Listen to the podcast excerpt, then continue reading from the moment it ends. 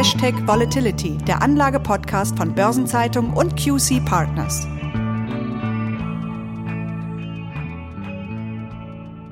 Zuletzt hatten wir uns bei Hashtag Volatility intensiv mit Rohstoffen, seltenen Erden und Materialengpässen befasst. Heute wollen wir den Blick auf ein anderes Thema richten, das für die Märkte derzeit sehr bestimmend ist, nämlich die Geldpolitik der Notenbanken. Nachdem die EZB bereits vor knapp zwei Wochen ihre vielbeachtete Ratssitzung hatte, hat die US-Notenbank Fed vergangene Woche nachgelegt. Morgen ist dann die Bank of England dran und wir wollen in den nächsten etwa 20 Minuten betrachten, welche Wirkungen die Politik der Notenbanken auf die Kapitalmärkte entfaltet. Und damit begrüße ich Sie, liebe Zuhörerinnen und Zuhörer, herzlich zu einer neuen Episode von Hashtag Volatility, dem Anlagepodcast von Börsenzeitung und QC Partners. Mein Name ist Franz Kongbui und ich bin Redakteur der Börsenzeitung. Und mein Gesprächspartner ist wie stets Thomas Altmann, Leiter Portfolio Management von QC Partners. Herr Altmann, die US-Notenbank hat nach ihrer Zinssitzung vor einer Woche mitgeteilt, dass sie an ihrer lockeren Geldpolitik unverändert festhält. Allerdings hat die Fed ihren Ausblick relativ deutlich verändert und für die Zukunft eine straffere Geldpolitik in Aussicht gestellt. Und zumindest vorübergehend hat der Rentenmarkt verschreckt reagiert. Wie groß waren die Auswirkungen? Ja, schauen wir auf die Renditen zehnjähriger US-Staatsanleihen. Die sind am Tag der Fed-Sitzung um mehr als acht Basispunkte angestiegen. Das ist gleichbedeutend mit dem fünftgrößten Tagesanstieg in diesem Jahr. Der Treasury Future, der Future der zehnjährigen US-Staatsanleihen, hatte an diesem Tag sogar seine drittbreiteste Intraday-Handelsspanne in diesem Jahr. Das illustriert, wie stark die Ausschläge waren. Und das zeigt natürlich auch, dass der ein oder andere von den doch recht deutlichen Anpassungen auf dem falschen Fuß erwischt wurde. Sie sprechen jetzt von den Anpassungen im Ausblick der Fed. In welchen Bereichen sind diese denn besonders stark ausgefallen? Auf welche Änderungen der Geldpolitik sollten sich unsere Hörerinnen und Hörer jetzt einstellen? Am besten können wir das an den Dots ablesen. Damit meinen Sie die Punkte, mit denen die Mitglieder des Offenmarktausschusses der Fed angeben, an welcher Stelle sie die sogenannte Fed Funds Rate in den nächsten Jahren sehen. Ganz genau, besser hätte ich jetzt nicht erklären können. Schauen wir hier zunächst einmal sechs Monate zurück. Zu Jahresbeginn konnte sich nur ein einziges Mitglied des Offenmarktausschusses eine Zinserhöhung im Jahr 2022 vorstellen. Für 2023 konnten sich zumindest fünf mit höheren Zinsen anfreunden. Im März wollten dann schon vier Mitglieder im kommenden Jahr straffen und sieben im Jahr 2023. Zwischen März und Juni hat sich die Zahl der Falken dann verdoppelt. Jetzt gehen sieben von höheren Zinsen im kommenden Jahr aus, 13 von höheren Zinsen im Jahr 2023. Hier würde ich gerne auch noch mal kurz einhaken, denn für all die Zuhörerinnen und Zuhörer, die vielleicht nicht ganz so vertraut sind mit den Begriffen Falken und dann auch Tauben, die Falken sind die Hardliner unter den Währungshütern, die für eine straffere Geldpolitik plädieren, wohingegen die Tauben für eine lockere Geldpolitik votieren und aktuell eher für ein längeres Abwarten argumentieren. Ja, ganz genau. Und schauen wir vielleicht noch einmal auf die Stimmenverhältnisse. Diese bedeuten im Moment auch, dass für das kommende Jahr noch immer eine Mehrheit von konstanten Zinsen ausgeht. Das ändert sich dann für das Jahr 2023. Dann stehen den 13 Befürwortern höherer Zinsen nur noch fünf Tauben gegenüber. Der Median liegt für 2023 bei zwei Zinserhöhungen. Allerdings sehen wir auch acht Dots, die noch höher liegen und entsprechend mehrere Zinsschritte bedeuten würden. Diese Gegenüberstellung ist wirklich interessant. Bedeutet das denn auch, dass wir uns langfristig in den USA auf einen höheren Leitzins einstellen müssen als bisher angenommen? Das bedeutet es tatsächlich nicht. Denn bei den Dots für die langfristige Zinsprognose gab es zwischen März und Juni keine Veränderungen. Hier liegt der Erwartungswert unverändert bei 2,5 Prozent als Langfristzins. Damit zeigt die Fed den Märkten, dass sie für die langfristige Zukunft nicht von höheren Zinsen ausgeht, als bisher in Aussicht gestellt wurden. Die Message der Fed ist also, langfristig bleibt alles wie es war. Nur der Aufstieg zum langfristigen Zinsniveau, der könnte früher beginnen und auch steiler ausfallen. Also gut, auch wenn die langfristigen Prognosen unverändert bleiben, ihren kurzfristigen Inflationsausblick hat die Fed doch deutlich nach oben angepasst. Und Inflation galt in den vergangenen Wochen ja immer wieder als Schreckgespenst für die Anlegerinnen und Anleger. Ja, diese Einordnung der Inflation als Schreckgespenst ist nicht von der Hand zu weisen. Und wie Sie es schon angedeutet haben, hat die Fed ihre Inflationsprognose für dieses Jahr deutlich nach oben angepasst. Von vorher 2,4 Prozent auf jetzt 3,4 Prozent. Mit der nur geringen Anpassung für 2022 unterstreicht die Fed aber gleichzeitig einmal mehr, dass sie die aktuell höhere Inflation als vorübergehendes Phänomen betrachtet. Positiv ist, dass die Fed ja nicht nur ihre Inflationsprognose angehoben hat, sondern auch ihre Wachstumsprognose für das laufende Jahr von 6,5 auf 7,0 Prozent. Diese neuen Inflations- und Wachstumsprognosen zeigen, dass auf Sicht der nächsten Jahre wohl früher höhere Zinsen notwendig sein werden. Sie zeigen aber auch, dass das langfristige Bild der Fed weiterhin intakt ist. Wir haben jetzt viel von der fernen Zukunft gesprochen. Aktuell sind wir aber noch immer im Nullzinsumfeld. Und unmittelbar wird sich das trotz der verschärften Prognosen ja auch nicht ändern. Das ist vollkommen richtig. Bis zur ersten Zinserhöhung werden wohl noch mindestens eineinhalb Jahre, vielleicht auch zwei Jahre vergehen. Im Fokus der Börsen steht deshalb auch erstmal ein anderes Thema. Ja, Sie beziehen sich jetzt auf das sogenannte Tapering, also die große Frage, wann die Fed damit beginnt, ihre monatlichen Anleihekäufe von aktuell noch immer 120 Milliarden Dollar zu reduzieren. Genauso ist es. Die diesbezüglichen Diskussionen innerhalb der Fed haben ja bereits begonnen. Und in einer der kommenden Sitzungen wird Jerome Powell diesbezüglich Details wie das Startdatum des Tapering und die Reduzierungsschritte nennen müssen. Ich kann mir durchaus vorstellen, dass er dies im Rahmen seiner Rede auf dem Notenbank-Symposium in Jackson Hole im August tut. Klar ist, dass die Anleihekäufe einige Zeit vor der ersten Zinserhöhung beendet werden sollen. Ja, eine ähnliche Diskussion gibt es ja auch in Europa. Allerdings erholt sich die Eurozone deutlich langsamer vom Pandemieschock als die USA. Spricht das dafür, dass die EZB die Geldschleusen länger wird offen halten müssen als die Fed? Ja, die wirtschaftliche Erholung ist in der Eurozone weniger weit fortgeschritten als in den USA. Und auch EZB-Präsidentin Christine Lagarde betont, dass die wirtschaftliche Entwicklung in den USA nicht mit der in Europa vergleichbar sei.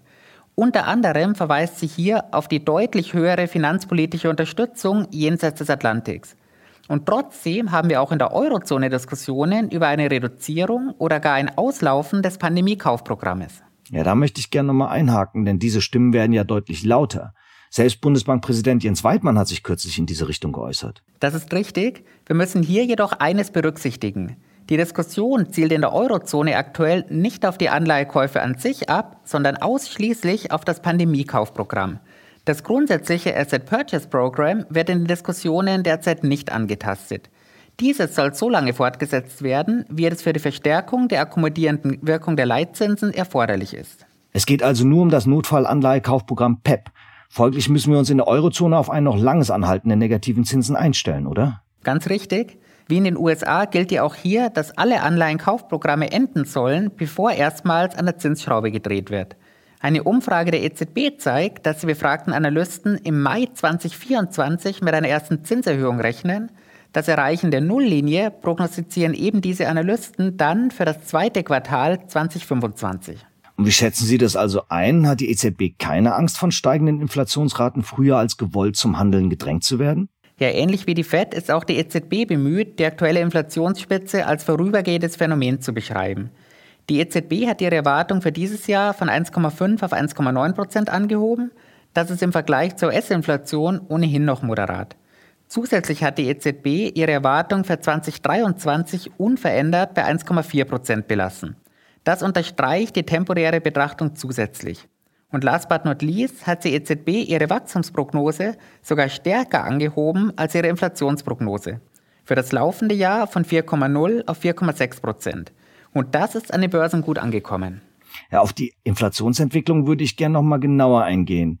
Dass Inflation auf dem Parkett schnell zum Schreckgespenst werden kann, das haben wir dieses Jahr schon mehrfach gesehen.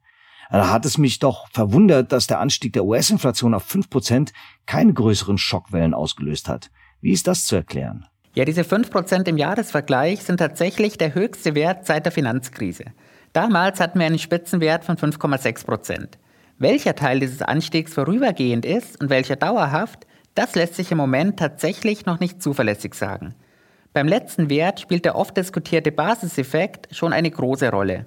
Denn exakt zwölf Monate früher ist die Inflation pandemiebedingt auf 0,1 Prozent gefallen. Wenn wir jetzt also auf die letzten 24 Monate schauen, dann kommen wir 5,1 Prozent in zwei Jahren bzw. durchschnittlich 2,55 Prozent pro Jahr. Das wäre dann zwar immer noch oberhalb des Fed-Zielwertes, aber eben deutlich weniger weit. Und gibt es noch andere Inflationstreiber als den reinen Basiseffekt? Die gibt es natürlich. Einer davon sind weiterhin die höheren Rohstoffpreise, auf die wir vor kurzem an dieser Stelle ja genauer eingegangen sind. Dazu kommt, dass durch die schnelle Erholung die starke Nachfrage an vielen Stellen auf ein zurückgefahrenes Angebot trifft. Und auch die gestiegenen Transportkosten machen sich weiterhin in der Inflationsrate bemerkbar. Von daher müssen die kommenden Monate jetzt zeigen, ob die Inflationsrate so hoch bleibt oder ob sie zügig zurückkommt. Was die Anleger angeht, im Moment scheint es so, als wären diese komplett auf die Linie der Notenbanken eingeschwenkt. und würden die Ansicht der Inflationsspitze als vorübergehendes Phänomen teilen. Ja, wie beim Wirtschaftswachstum verläuft ja auch der Anstieg der Inflation in der Eurozone langsamer als in den USA. Dennoch ist die Teuerung von 2,5 Prozent, die zuletzt für Deutschland veröffentlicht wurde, der höchste Wert seit zehn Jahren. Ja, wir ertappen uns hier natürlich oft dabei, sehr auf die deutsche Inflation konzentriert zu sein. Sie haben die 2,5 Prozent ja gerade angesprochen. Dagegen liegt die Inflation in Italien bei gerade mal 1,3 Prozent. Und das führt dazu, dass sie in der Eurozone als Ganzes aktuell bei 2,0 Prozent liegt. Ja, wenn ich mir nun die Entwicklung der europäischen Aktienindizes anschaue, wirkt es auch hierzulande so, als würden die Aktienanleger die Einschätzung der Notenbank bezüglich der zukünftigen Inflationsentwicklung teilen.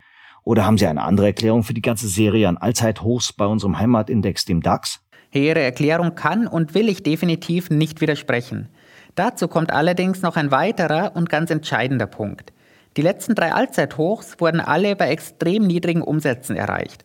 Der vierte, der siebte und auch der 14. Juni gehören bei den 30 DAX-Werten zu den fünf umsatzschwächsten Tagen in diesem Kalenderjahr.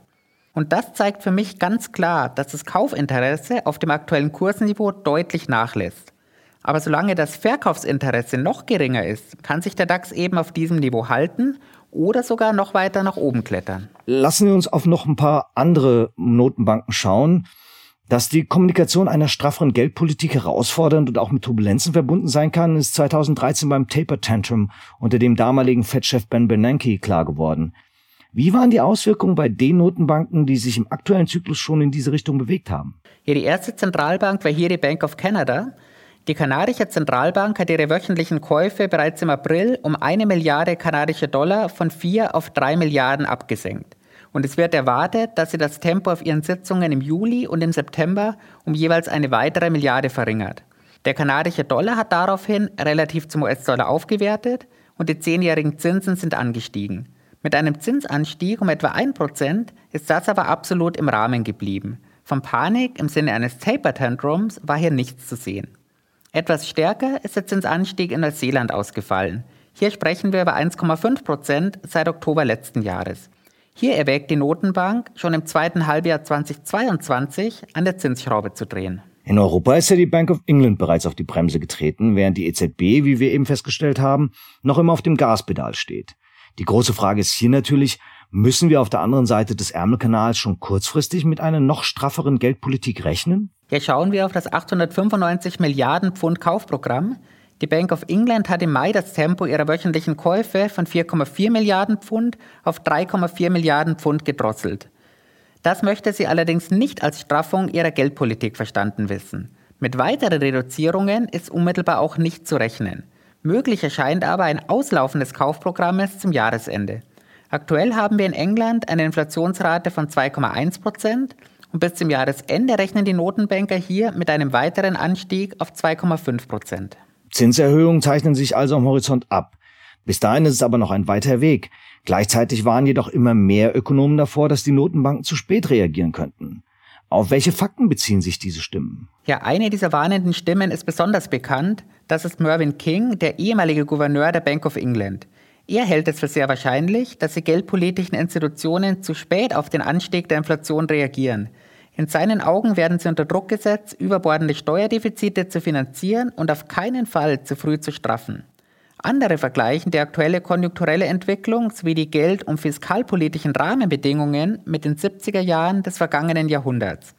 Damals ist die Inflation in den USA auf mehr als 12 Prozent angestiegen.